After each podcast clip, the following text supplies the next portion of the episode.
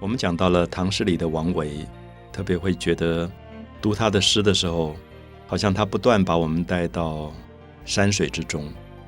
他总是让我们觉得人世间一切的爱恨、喜悦跟悲伤都不足计较。如果真正走到大山大水里面，会看到另外一种心境上的空灵吧。那当然，我们提到了王维自己本身的遭遇，所以。他说的“晚年为好静，万事不关心”，是因为对现实社会里面的很大的幻灭，或者说，我想讲的更直接一点，是一个曾经对政治有过幻想的人，最后的落空跟幻灭。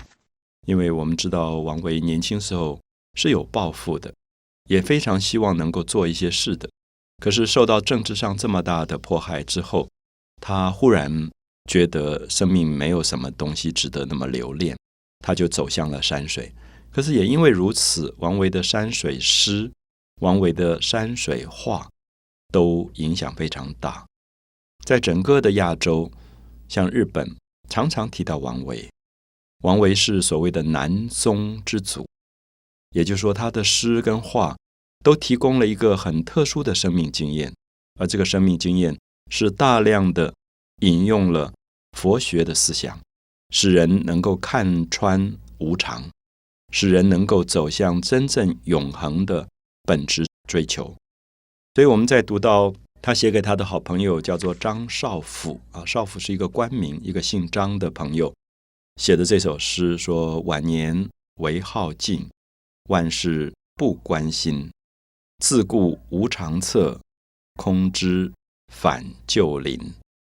第三句、第四句还是对联的形式，“自顾无长策”，就是自己想一想，自己对于自己心里面的很多事情来做打算的话，“无长策”，“策”是策略，就是觉得没有什么事自己能够安排的这么好，好像在入世的部分里面追求名、追求利，他都觉得自己不是一个很擅长的人。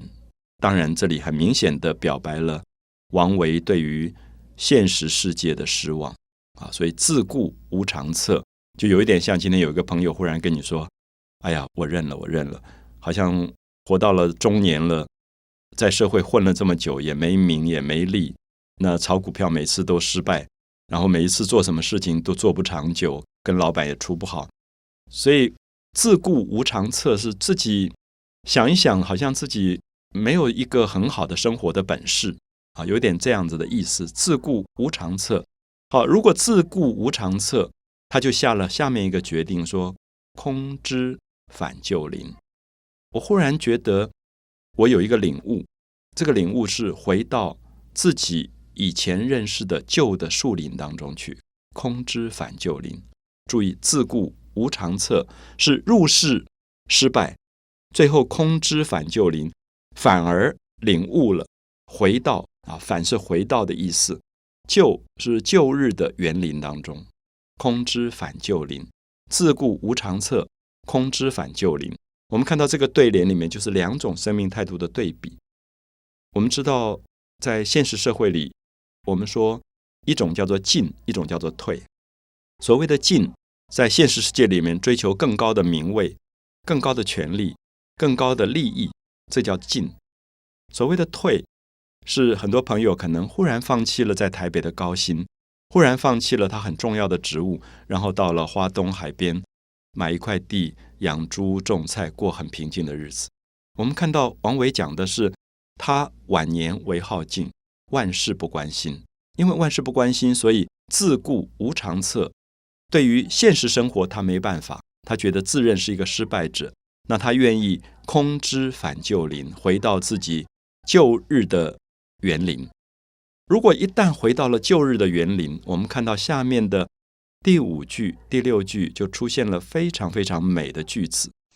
这两个句子是“松风吹解带”，“松风吹解带”，松树间就是王维在松树间散步，散步的时候，松树的风吹过来，把他的衣带都吹解开了。古代的人都穿宽宽的衣服，外面绑了一个带子。带子会打一个结，那跟我们今天皮带是不太一样，是一个布的带子。那因为风在吹，吹吹吹以后，这个带子一直被飘起来，越来越松，最后松风吹解带，衣带就解开来了。有没有感觉到这里面有一种自在？那我们知道，如果一个人穿了西装，打了领带，在开会，不可能随时裤带都开了这样。可是王维在这里讲的“松风吹解带”，有一点让你觉得他非常潇洒。他走在大自然当中，树林当中散步，他也不在乎衣带都解开了。啊，松风吹解带，山月照弹琴。山中有月亮，山上的月亮出来的时候，月光非常的美，然后照着他在那边弹着古琴，在娱乐自己。所以“松风吹解带”。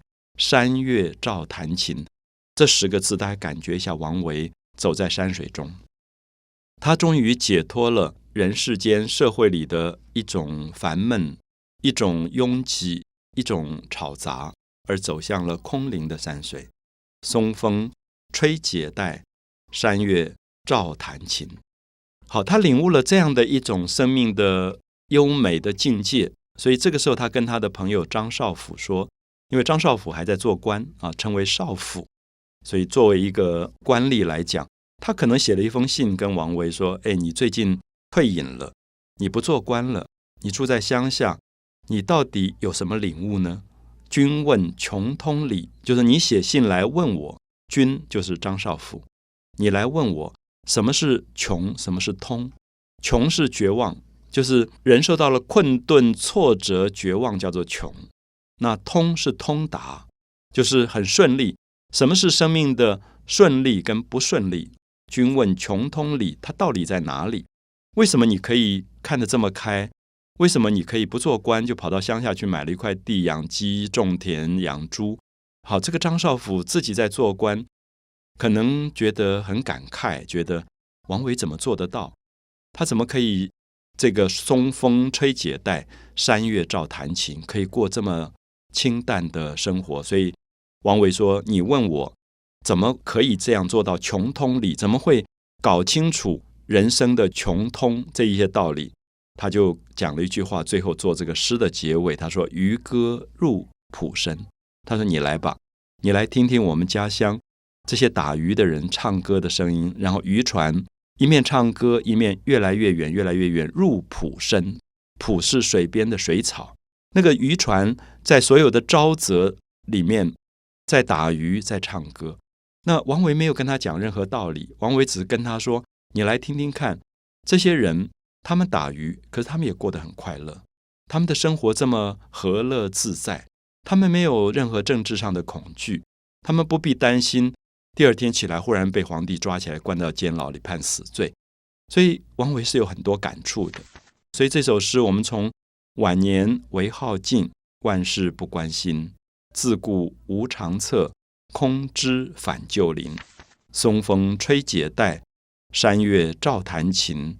君问穷通理，渔歌入浦深。我们感觉到这首诗八个句子里面，完全在鼓励人走向山水，走向自然，走向田园，走向荒野。那么，如何去解脱自己受到的社会的牵绊，解脱掉所有社会里面的名跟利、爱跟恨的这些纠缠，而能够有一个超脱，有一种解脱。所以在唐代的诗人当中，我们知道王维刚开始并没有受到这么大的重视，他可能没有像李白或杜甫受到当时人这么大的重视。到了宋朝以后。特别是苏东坡，非常非常推崇王维。苏东坡曾经留下一个名句说：“王摩诘就是王维，诗中有画，画中有诗。”所以你读他的诗的时候，你就觉得有一个画面出现；然后你看他的画的时候，也觉得他画里也有诗的意思。所以王维影响到了整个文学跟美术的结合，就是会写诗，会画画。能够把文学的意境跟美术的意境把它完全结合在一起，所以也许我们还会再跟大家介绍一下王维的诗当中他的画意，以及王维如何把画意入诗的这个能力，在整个的汉诗当中影响也是非常非常大的。